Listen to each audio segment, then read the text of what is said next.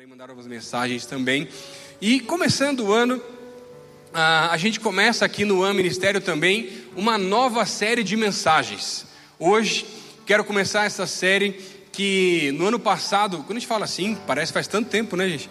Mas que no ano passado estava buscando a Deus, orando, tentando ter uma direção para o que, que nós poderíamos começar a estudar através da Sua palavra no mês de janeiro aqui. E durante todo o mês de janeiro, nós vamos estar conversando em cada um dos cultos sobre essa série chamada Somos. A ideia dessa série é resgatar e relembrar na nossa vida quem nós somos verdadeiramente em Cristo Jesus.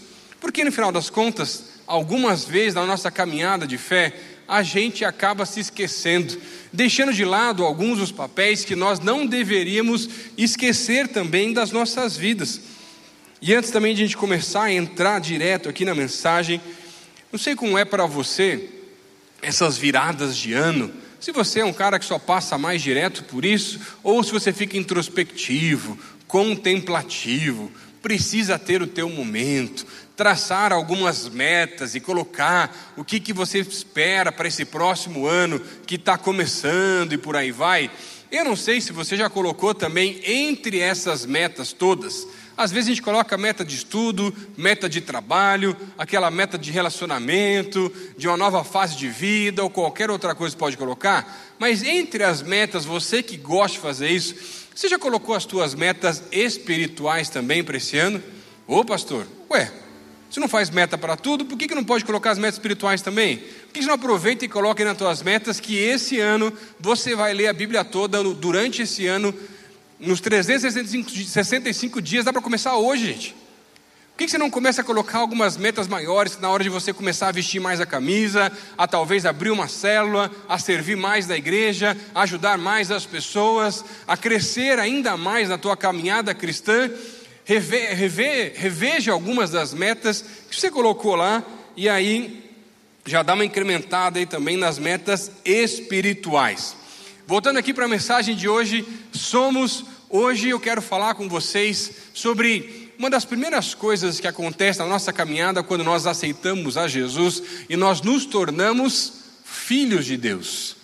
E é tão importante nós entendermos essa mudança de papel da nossa vida e quais são as bênçãos que vêm a partir do momento em que nós nos tornamos filhos de Deus. Mas infelizmente, algumas vezes nós negligenciamos ou deixamos de lado algumas dessas bênçãos ou heranças, como a palavra de Deus vai dizer, porque se tornar filho de Deus quer dizer que eu sou agora também herdeiro daquilo que Deus tem. Mas sabe, quando a gente olha para a palavra de Deus, Paulo, entre as suas cartas, muitas das suas cartas, algumas por completo, outras em algumas partes, Paulo precisava defender um pouco a fé cristã. À medida que os judaizantes tentavam trazer os novos convertidos de volta para o tempo da lei, ou falsos mestres tal, tentavam trazer uma ideia de uma supervalorização, de que agora não havia mais pecado, e com doutrinas e teologias completamente erradas, dizendo que agora, como eles já eram muito maduros na fé, eles não pecavam mais, o que não é verdade, a Bíblia não fala sobre isso, não tem nada a ver, mas tem gente, gente, daquela época e até nos dias de hoje falando umas baboseiras dessas por aí.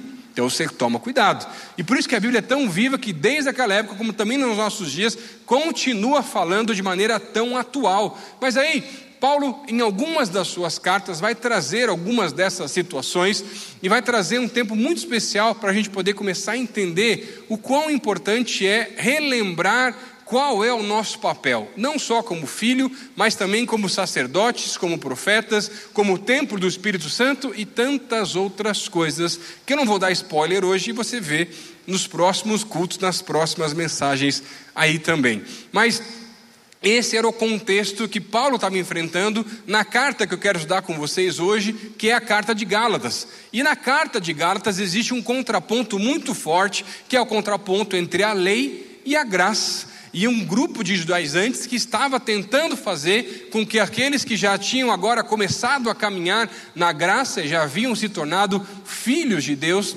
deixassem aquilo de lado e voltassem para o tempo da escravidão, da servidão, do tempo da lei. dizendo que aquilo era melhor, que era mais certo, ou qualquer outra coisa que tentaram convencer também naquela época.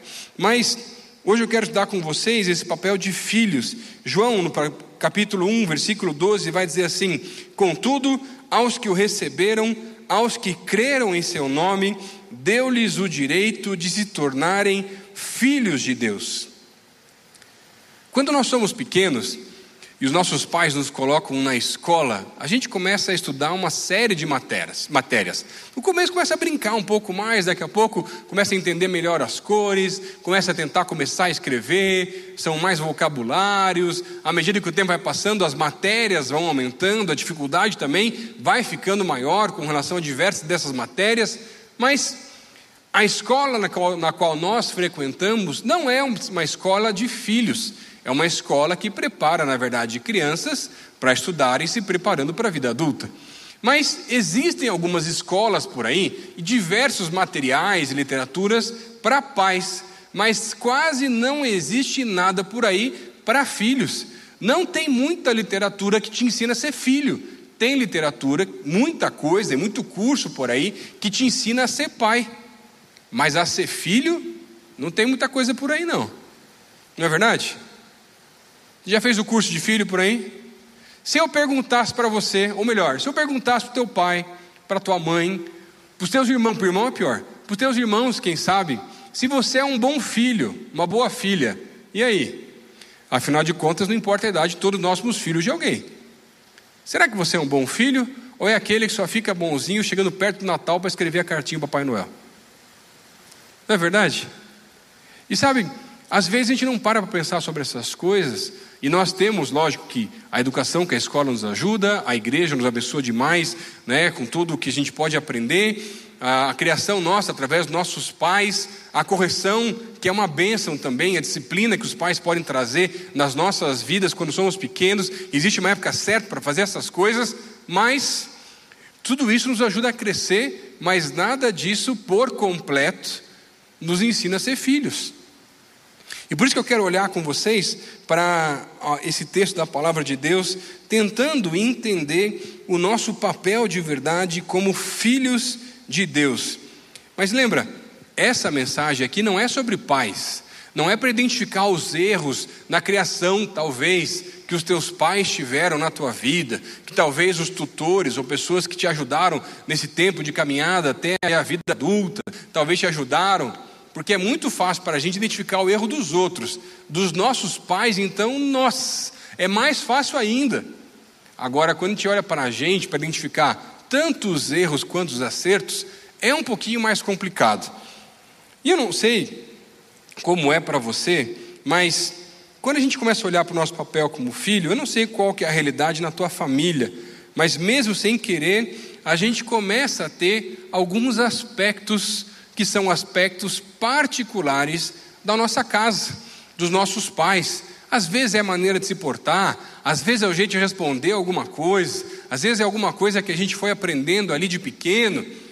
Eu não sei na tua casa, mas lá em casa, pelo menos, meu pai, quando ele ficava chateado com um negócio, ele tinha um olhar não sei se teu pai ou tua mãe tem uma coisa parecida, mas ele tinha um olhar que ele olhava para você com uma cara de decepção, e ao mesmo tempo você já sabia que quando chegasse em casa ia ter correção, ia ter disciplina que dava um arrepio na espinha, e só o olhar falava mais do que muitas palavras.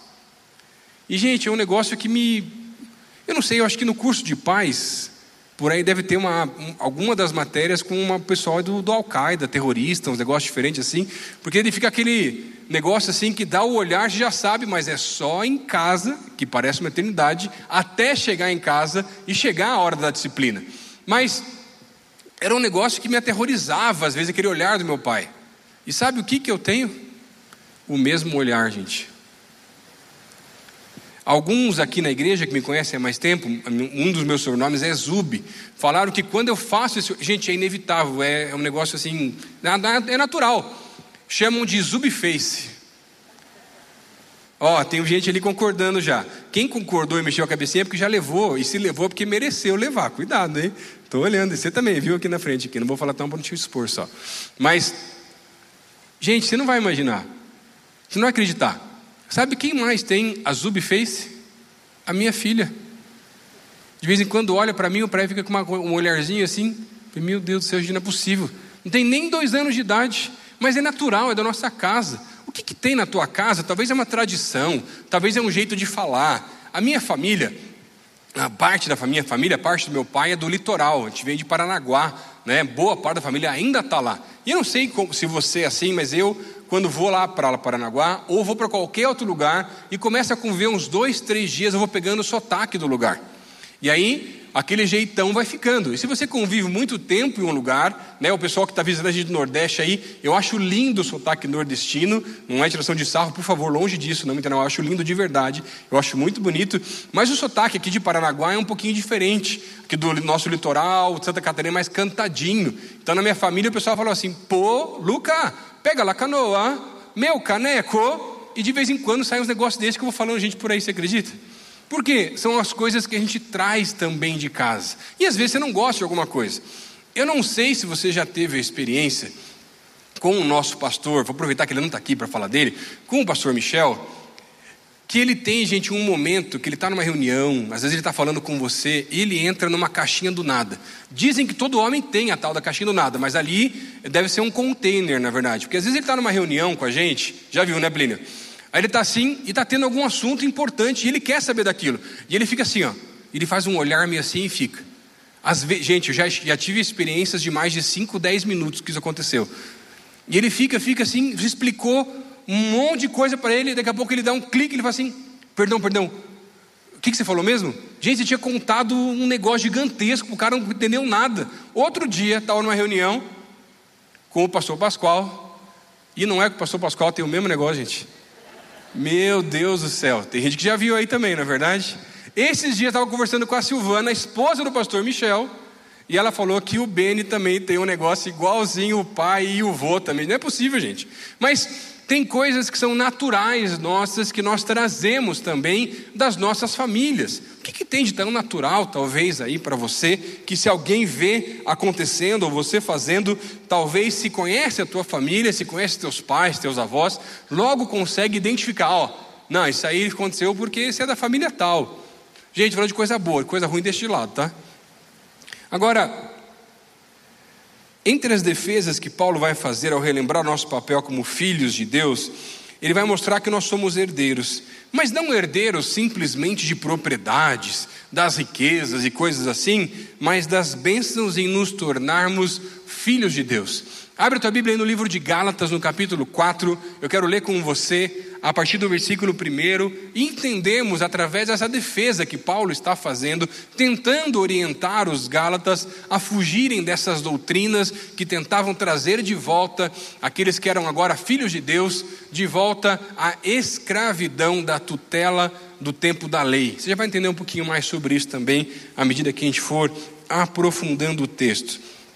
Gálatas capítulo 4, a partir do versículo 1, diz assim: Digo, porém, que enquanto o herdeiro é menor de idade, em nada difere de um escravo, embora seja dono de tudo.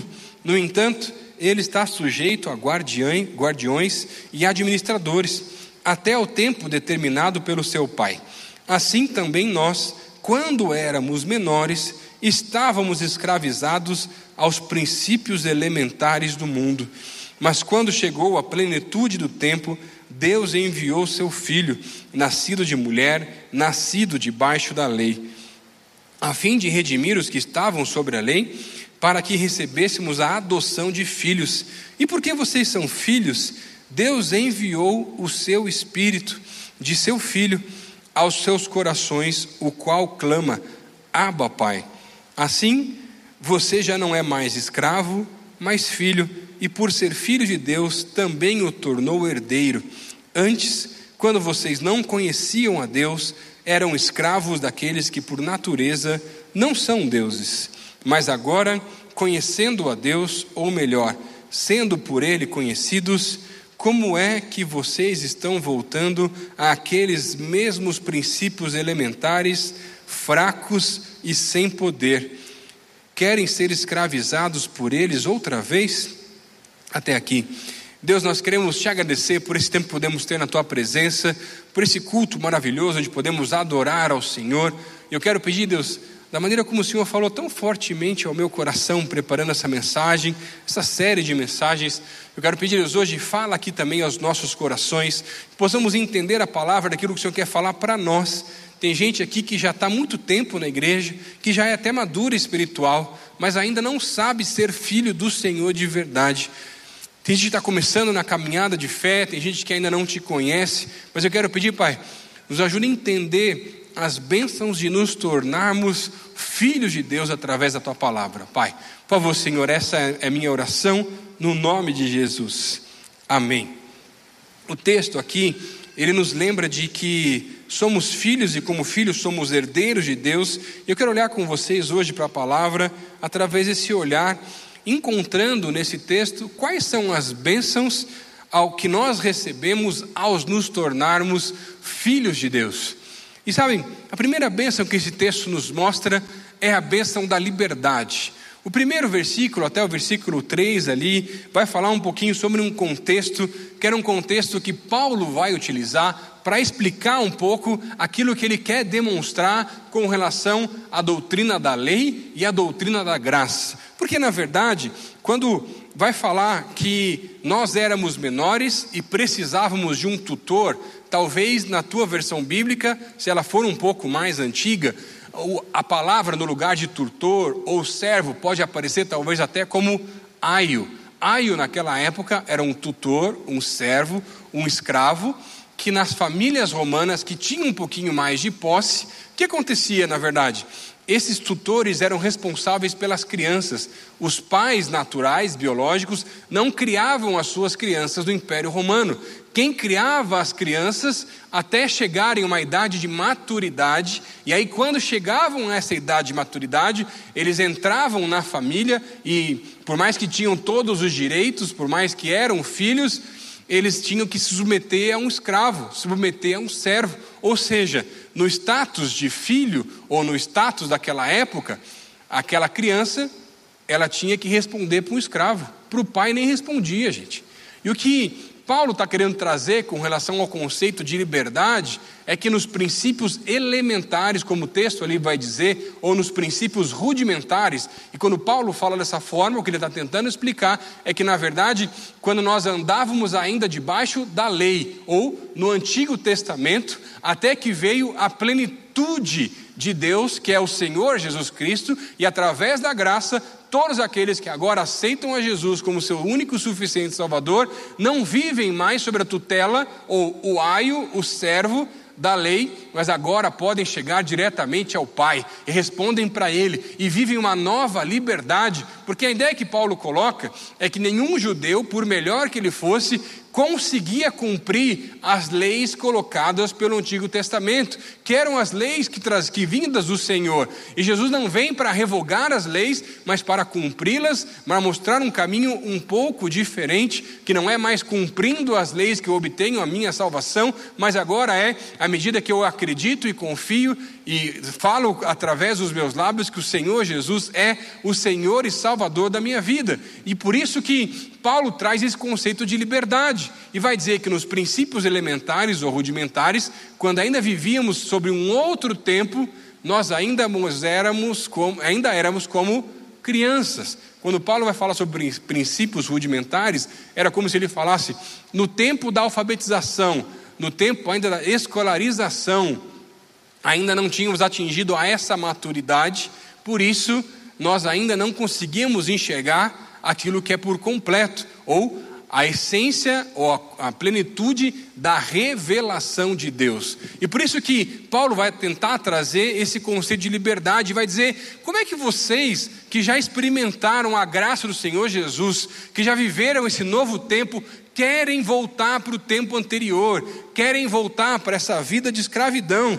Tanto que Paulo, no, em Gálatas, no capítulo 3, versículos 23 e 24, vai explicar um pouquinho mais esse conceito de liberdade. E vai dizer assim: Antes que viesse essa fé, estávamos sobre a custódia da lei, nela encerrados, até que a fé que haveria de vir fosse revelada. Assim, a lei foi o nosso tutor até Cristo, para que fôssemos justificados pela fé.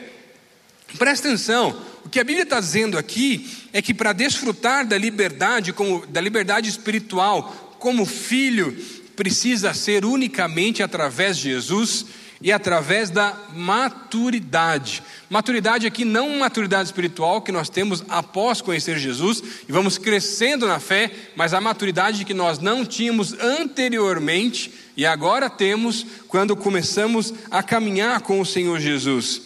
Lembra o contexto de Gálatas, judaizantes tentando levar as pessoas a uma vida de legalismo a uma vida que era distante da graça do Senhor Jesus. A lei não era a revelação final de Deus, mas a preparação para a revelação final de Cristo. A lei era o rudimento do alfabeto, mas também era essencial para entender a língua completa daquilo que um dia eu poderia começar a entender e em quem eu poderia me tornar em Jesus Cristo.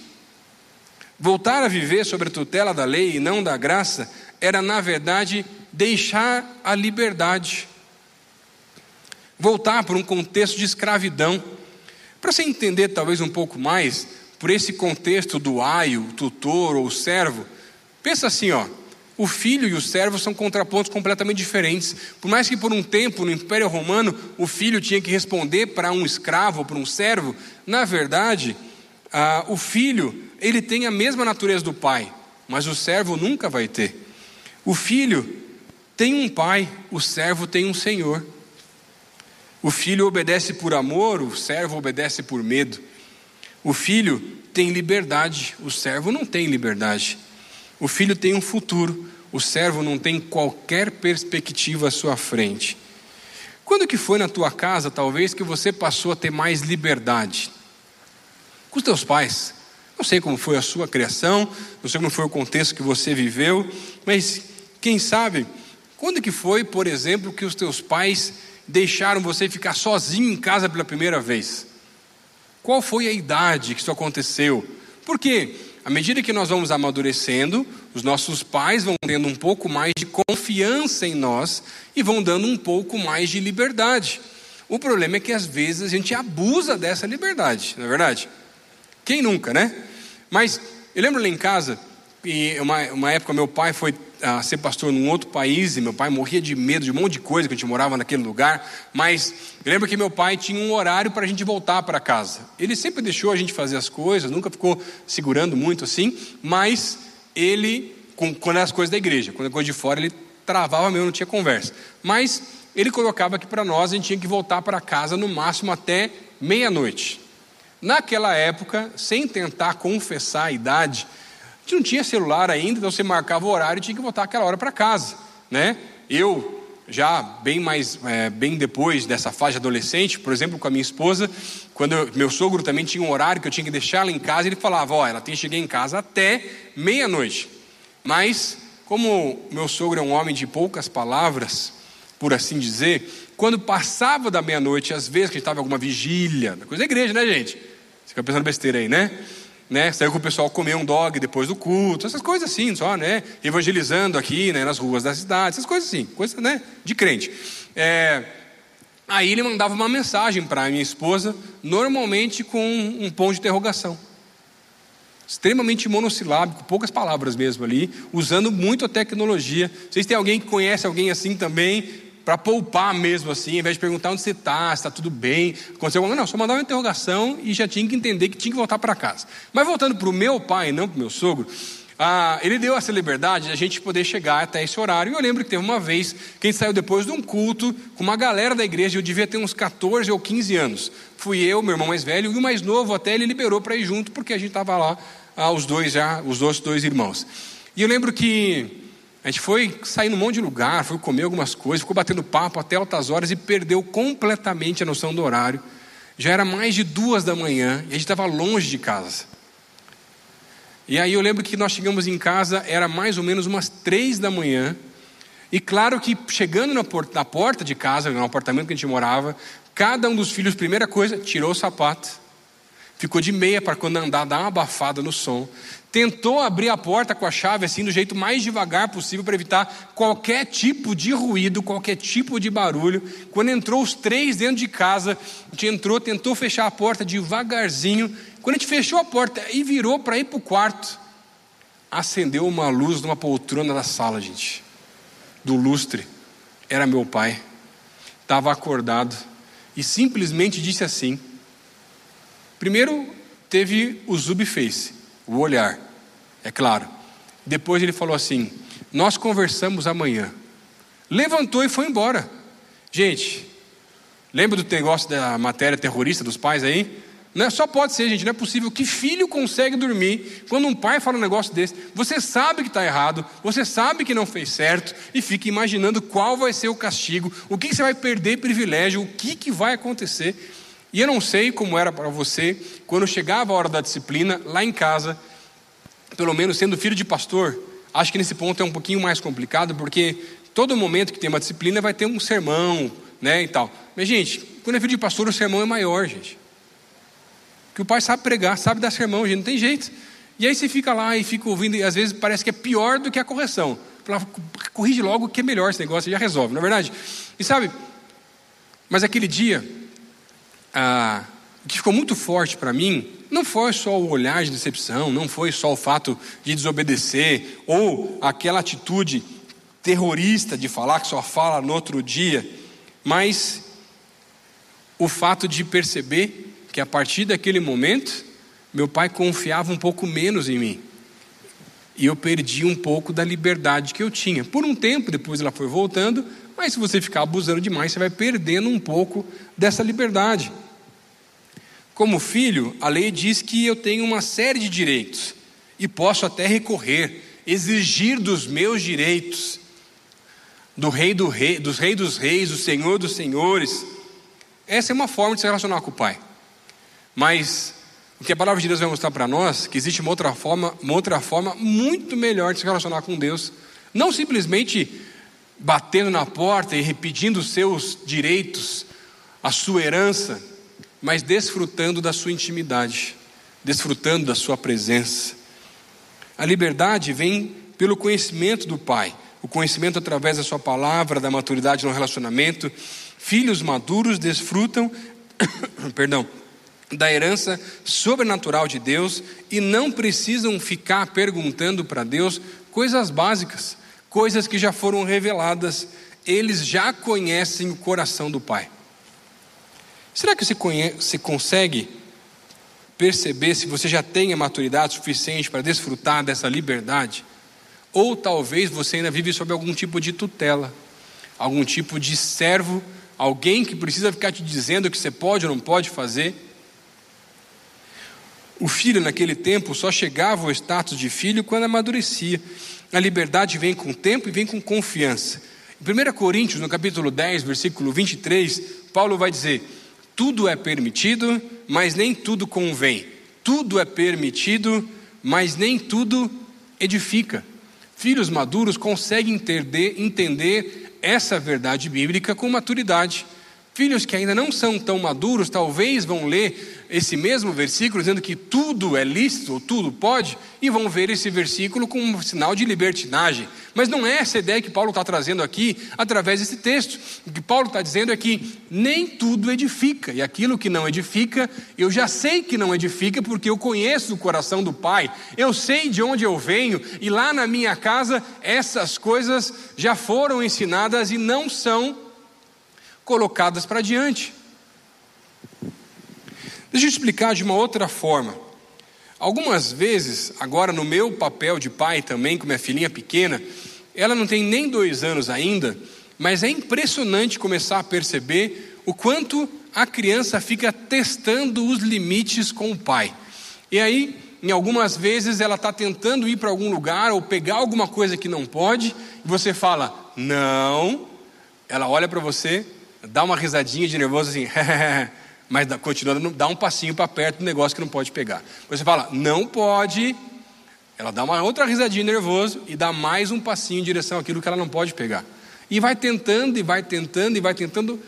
Às vezes parece que esqueceu. Dá uma voltinha, dá uma olhada para o lugar e já volta direto lá para o lugar que ela não podia pegar o que ela pegou.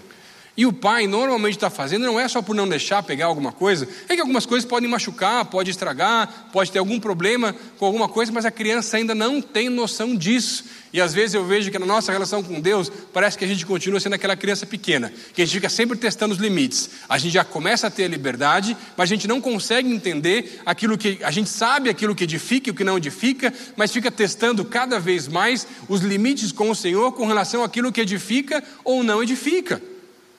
Mas você já sabe pela palavra de Deus aquilo que pode e não pode.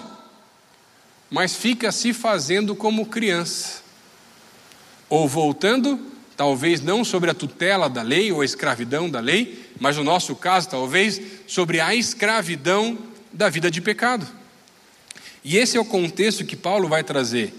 Está na hora de deixar a escravidão, não mais voltar para ela e desfrutar da liberdade que só Jesus pode trazer na nossa vida. Com a minha filha pequena, quando a gente fala de coisas assim, eu estou falando de coisas como um forno, que podia estar tá quente, encostar e queimar a mão. Podia estar tá falando, por exemplo, de um apontador que ela podia pegar, enfiar o dedinho, uma tesoura, uma faca, alguma coisa de casa, uma coisa doméstica, podia machucar. Mas no teu caso, sobre o que, que a gente podia estar tá falando?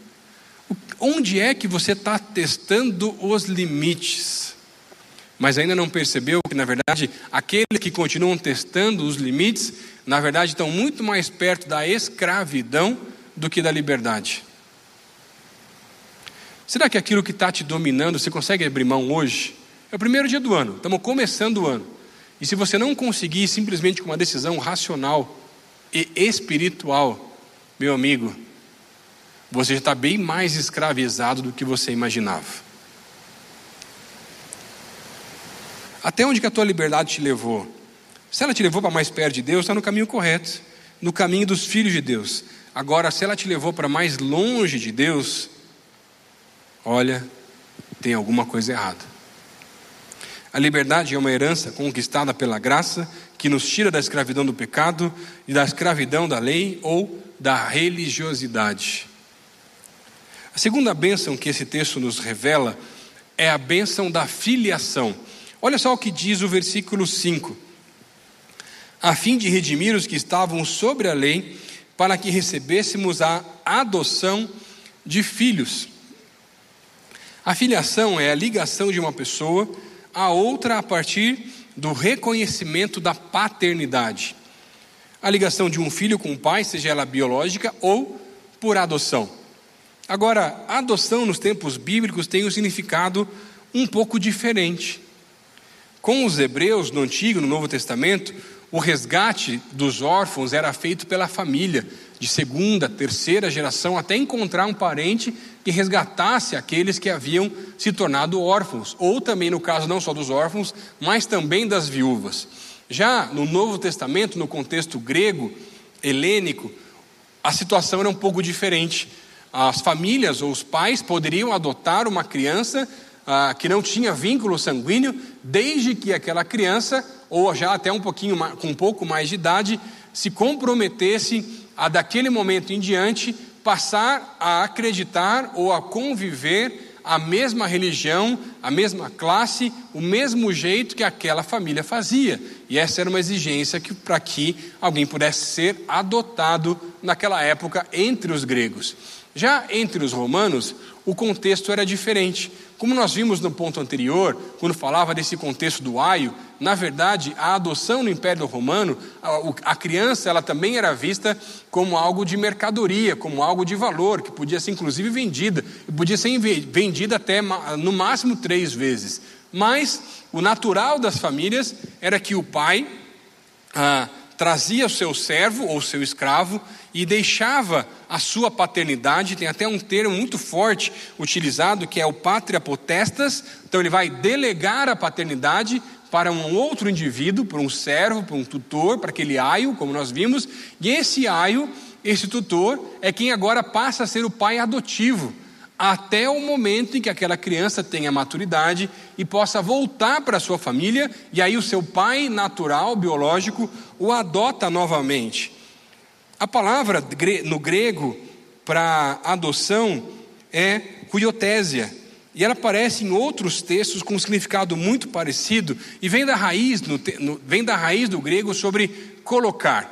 A ideia que Paulo usa ao ver esses contextos de adoção, que são completamente diferentes da adoção das, dos nossos dias, na verdade, ele vai trazer a ideia de que a maneira de adotar, na verdade, é a partir do momento em que você deixa de ser criança, atinge uma determinada maturidade, e atingindo essa maturidade, a ideia que Paulo coloca aqui, essa maturidade vem espiritualmente à medida que nós aceitamos ou passamos a caminhar com Jesus, o nosso status muda. Nós deixamos de ser crianças, nós deixamos de viver em outra família e agora nós fazemos parte ou pertencemos à família de Deus. E é isso que Paulo está dizendo, à medida que nós nos tornamos filhos de Deus, nós agora, por adoção, também somos parte da sua família. E por sermos parte da sua família, também temos uma série de direitos e deveres.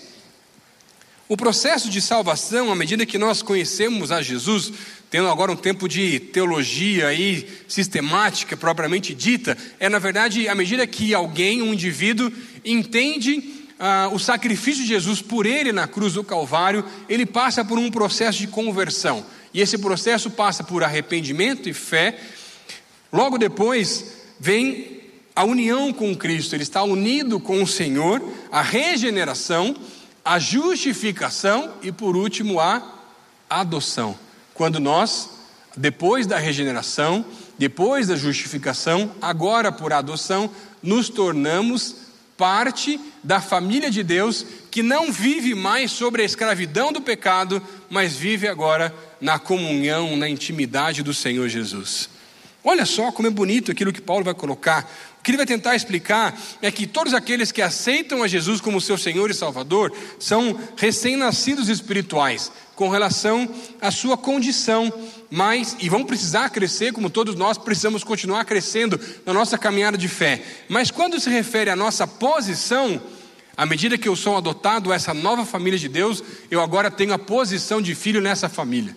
E é isso que muda a medida com relação à minha filiação no meu status de filho.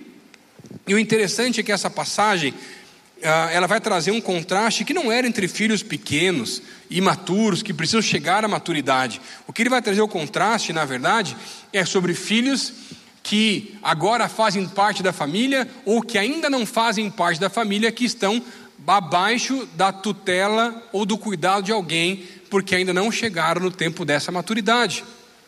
E é muito interessante porque esse conceito que Paulo vai trazer, e ele traz isso em algumas das suas cartas, o livro de Romanos fala muito sobre isso. Ele vai trazer também uma comparação, na verdade, com o filho pródigo, onde você vai ver um filho que tem ah, todas em cheio de razão, chega para o pai e pede para o seu pai a sua parte da herança, vai embora de casa com essa parte da herança, gasta tudo que havia recebido do pai e aí chega ao ponto de estar tá tão ruim, tão ruim, que chega ao ponto de querer comida dos porcos, trabalhando para os outros como um servo, como um escravo. E quando ele chega para encontrar o pai, o que acontece? Lembra do texto? Ele vai chegar para o pai e vai falar: Pai, me coloca como servo, porque eu não me vejo mais como seu filho. E o que, que o filho que ficou vai dizer, gente? O filho que ficou tentando chamar a atenção do pai, trabalhando, trabalhando, trabalhando, trabalhando, mas ainda não havia aprendido a desfrutar da presença, da intimidade, da comunhão com o pai. O que aquela parábola vai me dizer, na verdade, quando a gente vê com relação a esse contexto, é que ambos os filhos, por mais que haviam nascido na mesma casa, eles ainda não haviam chegado à posição de filhos verdadeiros do seu próprio pai e por isso não podiam desfrutar ou não conseguiam desfrutar da sua intimidade, porque na verdade aqueles filhos ainda eram servos e não haviam chegado ao ponto de se tornarem filhos do seu próprio pai. E tem muito, muita gente que vive a vida cristã do mesmo jeito. tentando buscar a atenção do Pai, ou simplesmente tentando gastar e usar todas as bênçãos, todas as heranças que o Senhor tem sobre as nossas vidas. Alguns dias atrás, um jovem me procurou no Instagram e falou assim: Pastor, como que eu posso ser digno de viver os planos de Deus para mim? Eu olhei aquela pergunta e fiquei triste ao ver aquela pergunta e respondi assim: Cara, primeira coisa que tem que fazer é perceber que você é digno se você é filho de Deus. Talvez existam algumas coisas para se resolver por aí, mas, em primeiro lugar, você tem que saber que você tem uma posição na família de Deus. Você é filho dele. Mas às vezes a gente duvida que é filho de Deus. E essa é a história do povo de Israel. Um povo que sai da escravidão, mas por uma série de momentos deseja voltar àquela vida anterior. Porque ainda não conseguiam se ver no mesmo status de filhos de Deus. Quando eu era adolescente, eu jogava vôlei e meu pai ele era muito protetor com relação às coisas que não eram da igreja e muitas vezes ele não me deixava participar de algumas das viagens que a gente tinha, né, de alguns jogos eu não podia participar. Eu lembro que teve uma vez um campeonato que eu queria muito jogar. Queria muito jogar num mundo das ideias, porque para você ter uma ideia, eu era uma pessoa muito esforçada, mas eu era o reserva do reserva do Gandula. E não entrava como titular, raramente entrava para jogar, mas estava lá ajudando o time, incentivando, tem que ter, né? Treinando, melhorando. O tempo foi passando, eu passei a ser o reserva. Esperando que se machucasse. Não, brincadeira, não queria que se machucasse ninguém. Mas querendo jogar também. Mas eu lembro que teve uma das vezes ah, que o nosso time jogou um campeonato, eu ainda era novo. Mas eu joguei talvez de 20 jogos, devo ter jogado dois jogos, porque foram no horário que eram os treinos da escola. E aí eu lembro que quando o time todo ganhou medalha, eu não estava na premiação, eu não estava nem nos últimos jogos, então não ganhei nada. Lembro que daí o pessoal voltou no próximo treino, todo mundo feliz, tirando as medalhas do bolso, lá e eu fiquei triste. Falei, pô Deus, sei que meu pai está cuidando, quero poder entender, às vezes não consigo entender algumas coisas, às vezes a gente não entende mesmo algumas coisas entre os nossos pais, mas, falei, Deus, mas queria ter jogado mais vezes para merecer essa medalha. E aí a gente começou a alongar para o treino, a técnica chegou, e falou, tirou uma medalha do bolso, me chamou na frente e falou assim: Lucas, eu sei que você não jogou muitos dos jogos, mas você faz parte desse time e por isso eu quero te dar essa medalha. Eu fiquei muito emocionado, mas eu falei assim: mas eu não mereço. E ela respondeu uma frase que ficou marcada na minha vida. Ela falou assim: não é sobre merecimento, é sobre pertencer. Muitas vezes eu não mereço muitas das coisas que Deus realiza na minha vida, mas eu preciso entender que eu pertenço à sua família à medida que eu me torno filho de Deus. A última bênção que eu quero ver com você aqui nessa noite, ao nos tornarmos filhos de Deus, é a bênção de podermos ter a mesma natureza de, do Pai. O versículo 6 diz assim: Porque vocês são filhos, Deus enviou o Espírito do seu Filho aos seus corações, o qual clama, Abba, Pai. Algo tremendo acontece à medida que nós começamos a caminhar com o Senhor Jesus, nós recebemos o Espírito de Deus e passamos, ter, passamos a ter a, a mesma natureza que Ele. Segundo Pedro, no capítulo 1, versículo 4, vai dizer: Por intermédio destas, Ele nos deu, nos deu as suas grandiosas e preciosas promessas, para que por elas vocês se tornassem participantes da natureza divina e fugissem da corrupção que há no mundo causada pela cobiça. Tendo a mesma natureza divina, nós podemos desfrutar da intimidade com Deus, ouvir a Sua voz, entender a Sua direção, somos, somos coparticipantes dessa mesma natureza, mas participarmos da natureza divina também traz uma série de responsabilidades, não só de direitos, mas também de deveres. Como filho de Deus, você tem o Espírito Santo de Deus habitando dentro de você, convencendo sim do pecado, da justiça, do juízo, testificando no seu coração, mas às vezes nós esquecemos que isso é um privilégio.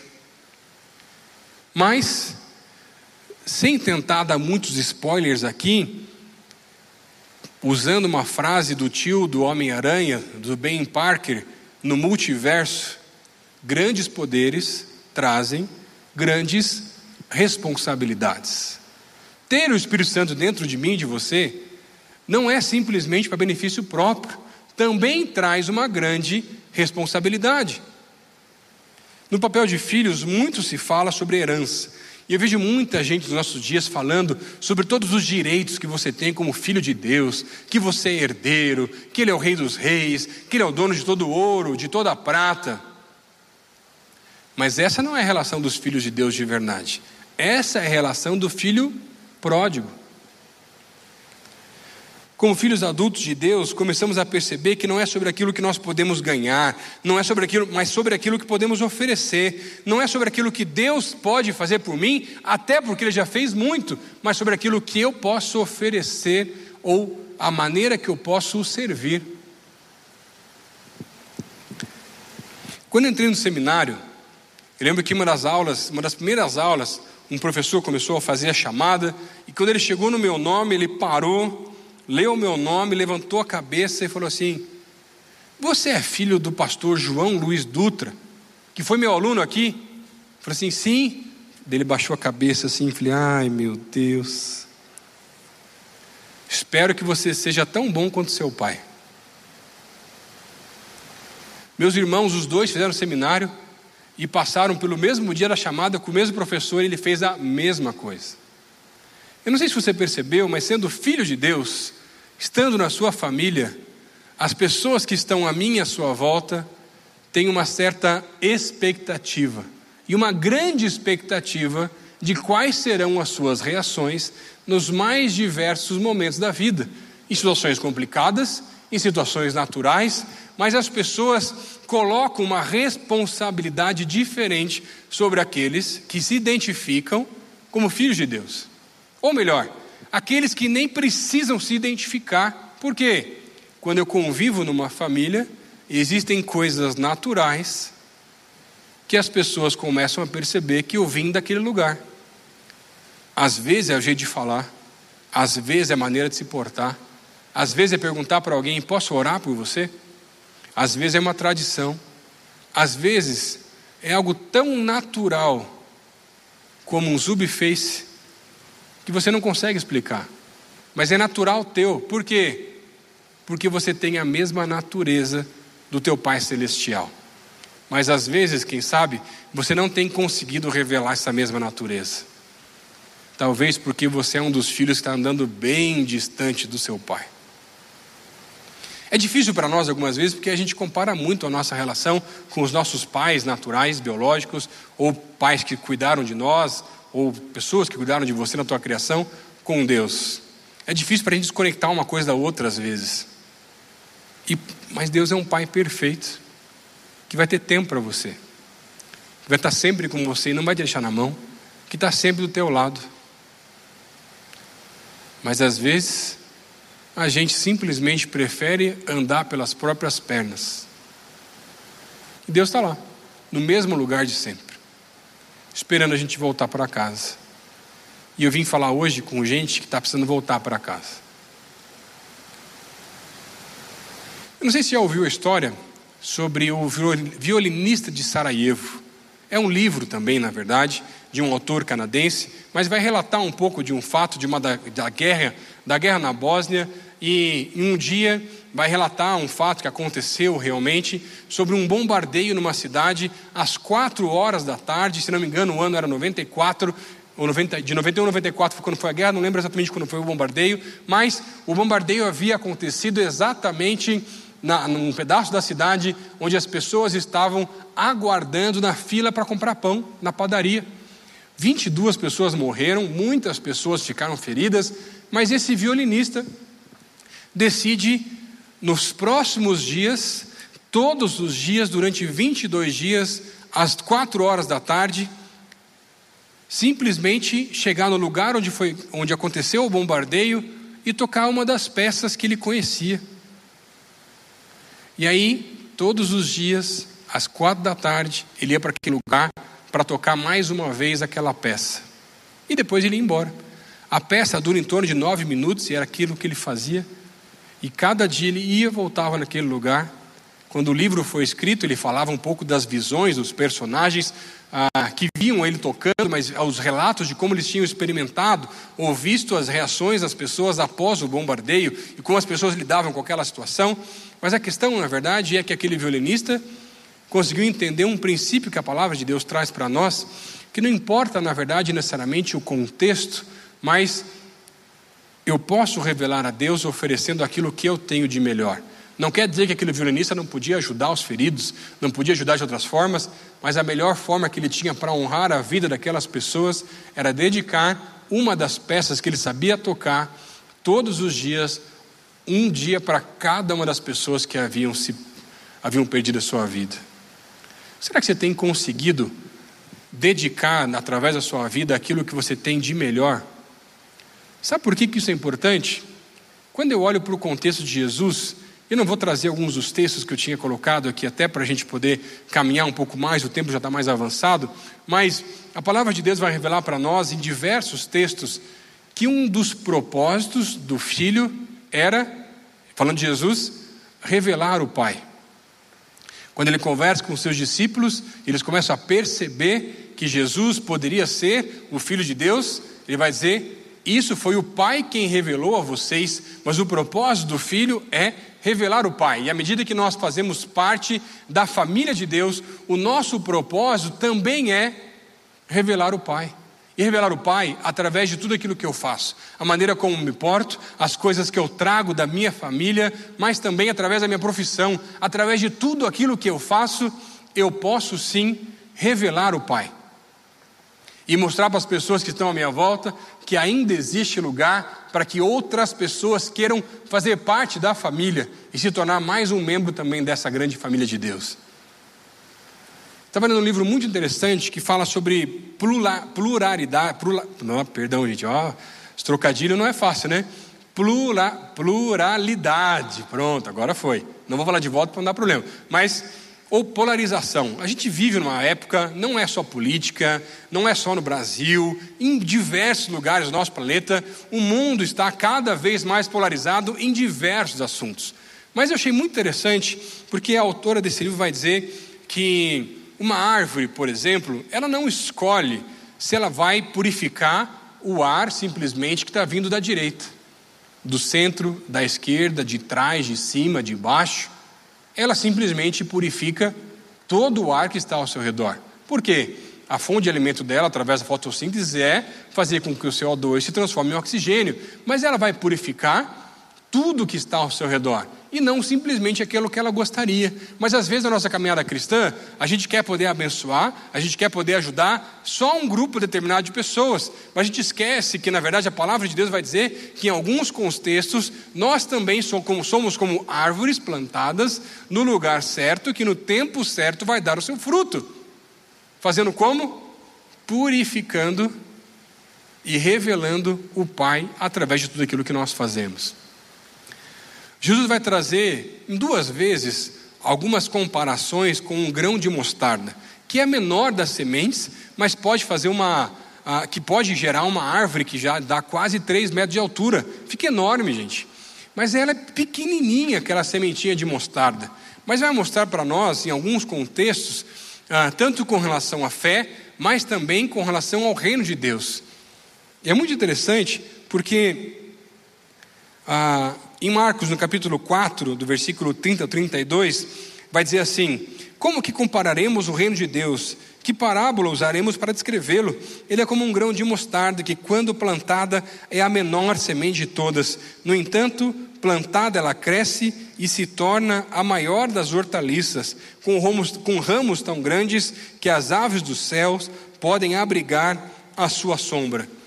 O que a Bíblia está tentando nos mostrar, na verdade, aqui, com relação nós, entendemos o nosso papel como filhos de Deus, e essa comparação também com esse grão de mostarda, é que um grão de mostarda tem um propósito. O propósito dele é morrer para que a, sua, a árvore possa florescer, atingir a sua magnitude e assim purificar tudo aquilo que está ao seu redor. O papel do filho, o papel de Jesus era morrer, se sacrificar e assim purificar, cumprindo o seu propósito o meu, o seu papel é deixar a minha e a própria, a minha a sua vontade de lado para vivermos o plano de Deus, crescendo cada vez mais através da sua palavra e purificando tudo aquilo que está ao nosso redor. O papel do filho é revelar o pai.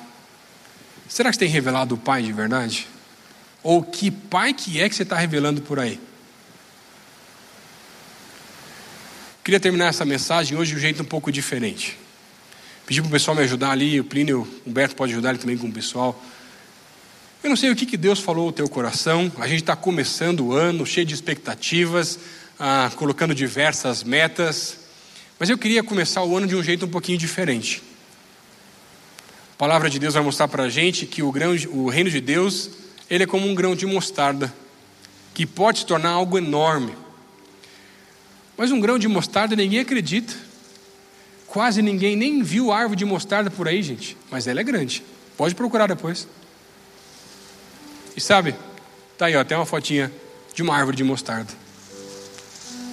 Mas ela é uma das menores sementes que existem. É pequenininha. E às vezes é como eu e você nós nos sentimos. Na igreja, na família, diante de Deus. Mas o que a Bíblia está revelando para a gente hoje é que o filho revela o pai. E está na hora de ter mais tempo com o nosso Pai de verdade, para poder revelar Ele cada vez mais, até o ponto de ser cada vez mais natural revelar o Pai. O pessoal está colocando aqui na frente uns potinhos pequenos, cada potinho tem um punhado de grão de mostarda.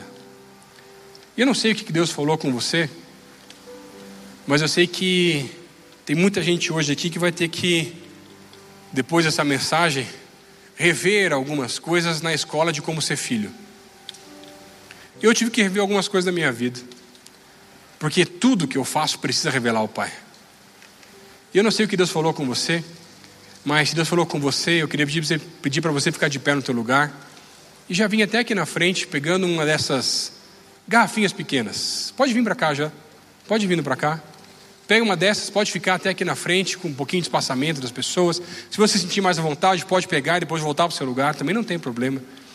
Mas Deus falou com você que está na hora da gente entender o nosso papel e as bênçãos de sermos filhos de Deus.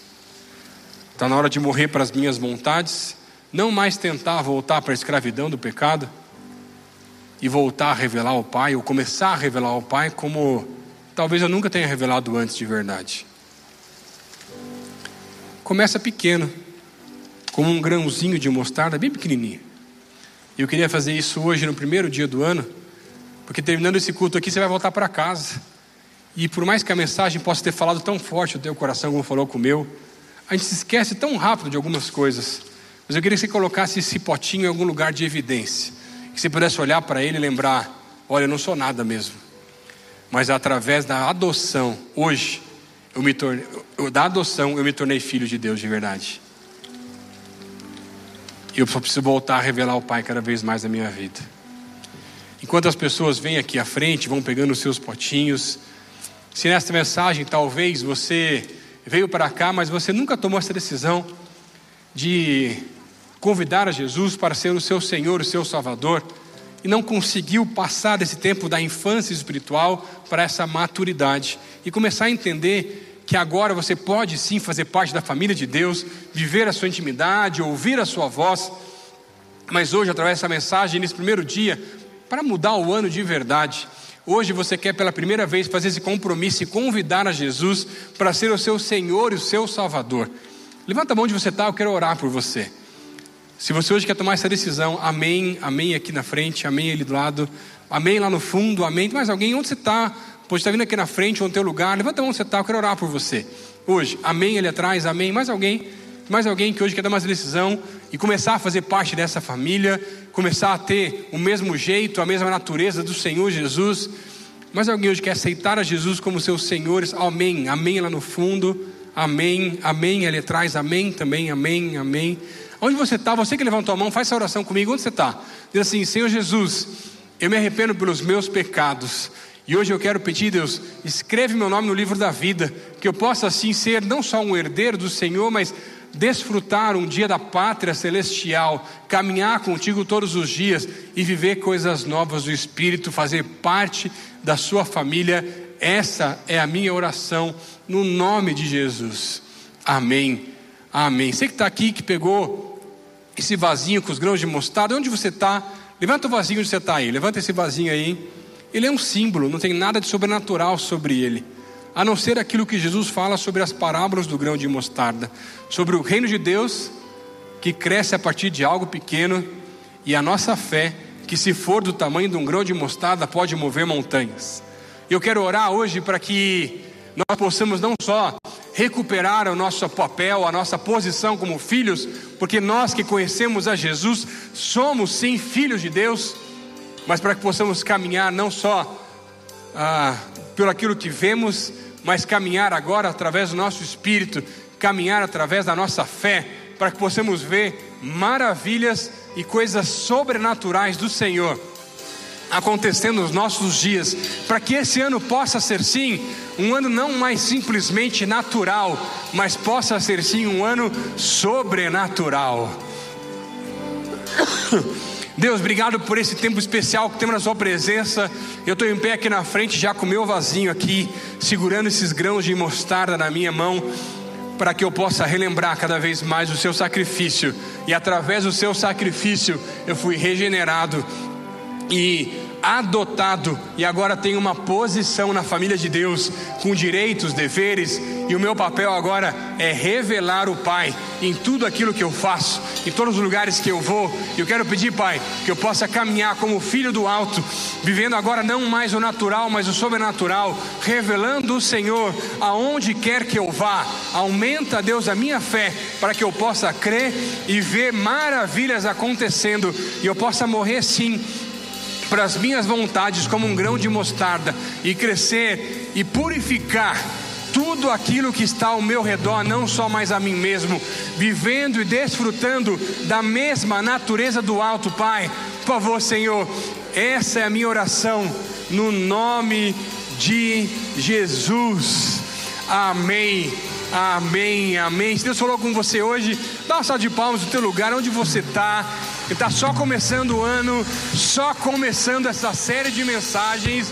Se prepara para os próximos cultos. Deus está movendo e vai mexer nos nossos corações. Esse ano vai ser sobrenatural aqui na nossa igreja. Participe conosco nos cultos e desfrute da presença do Pai. Cante conosco essa música e depois nós iremos celebrar a primeira ceia do ano, porque a ceia quem celebra é aqueles que são parte da família de Deus também. Deus te abençoe. Aleluia.